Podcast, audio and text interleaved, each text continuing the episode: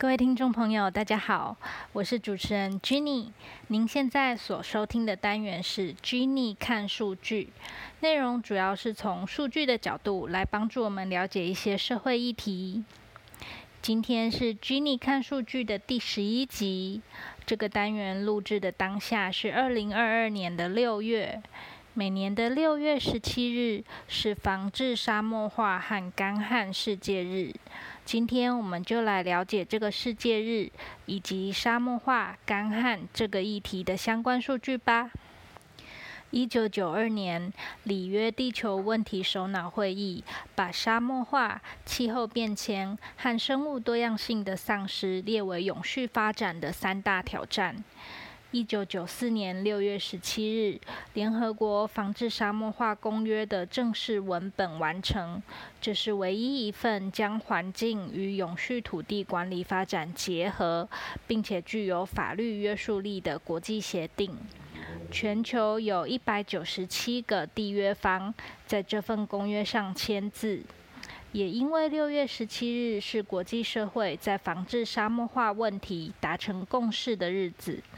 联合国大会便通过决议，宣布每年的六月十七日是防治沙漠化和干旱世界日，提升大众对于国际防治沙漠化努力的意识。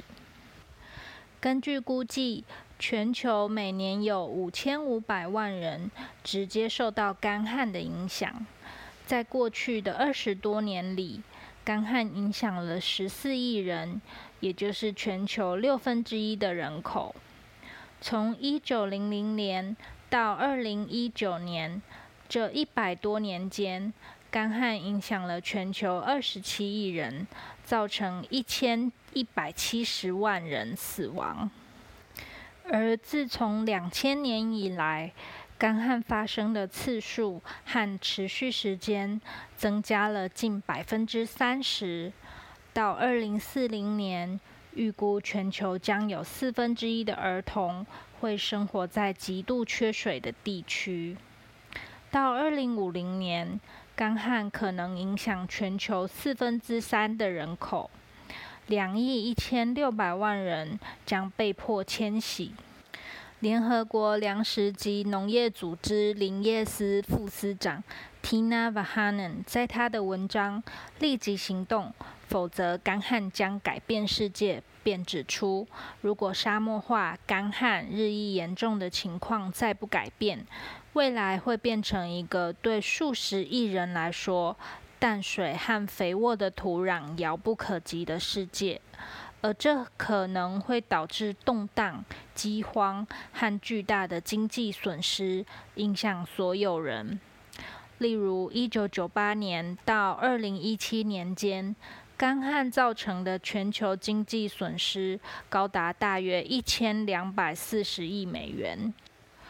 如果像预测所言，到了二一零零年，全球暖化，气温上升了摄氏三度，干旱所造成的损失可能会是现在的五倍。沙漠化、干旱也会阻碍永续发展目标的进程。例如，永续发展目标二的消除饥饿，还有永续发展目标六的干净饮水和卫生设施。刚刚所提到的永续发展目标是联合国的一系列目标，预计在二零三零年达成。它由十七个互相关联的目标所构成，涵盖了经济、社会、政治和环境的方面。永续发展目标作为为所有人实现更美好、更永续未来的蓝图，呼吁所有国家行动起来，在促进经济繁荣的同时保护地球。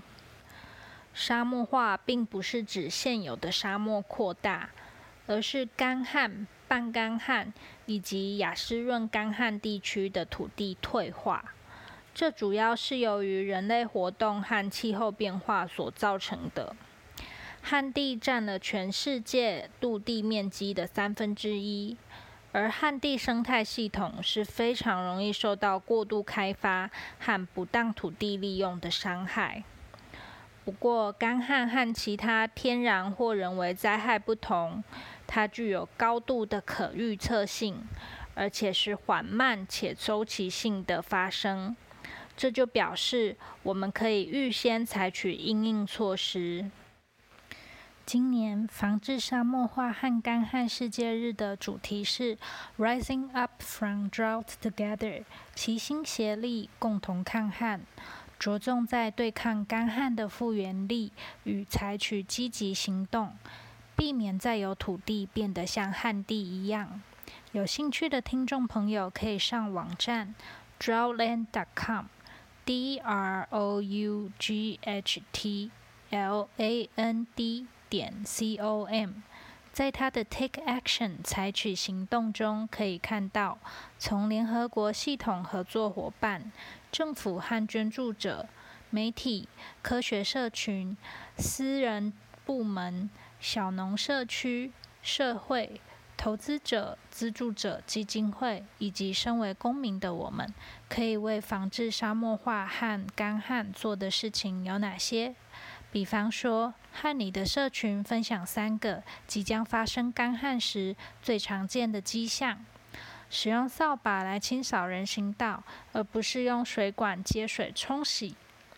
写下关于二零二二年沙漠化和干旱日的部落格文章，或是定定每个月或每周一次的节水日，并且定期在部落格中分享您的经验和学习。防治沙漠化和干旱需要各层级的合作，每个人都能发挥作用。希望今天的单元能够让您对这个议题有多一些些的认识，并且开始在生活中做出一些小改变。大家一起为防治沙漠化和干旱尽一份努力。好啦，今天的单元就分享到这里。如果你觉得这些资讯对你有帮助，请帮我按赞、订阅和分享给更多的人知道，这是鼓励我继续创作最棒的支持。也欢迎你留言告诉我你的感想，或提供想了解的社会议题，让我知道，我可以慢慢将他们安排进 Jenny 看数据这个单元。再次感谢你的收看，我们下支影片见啦！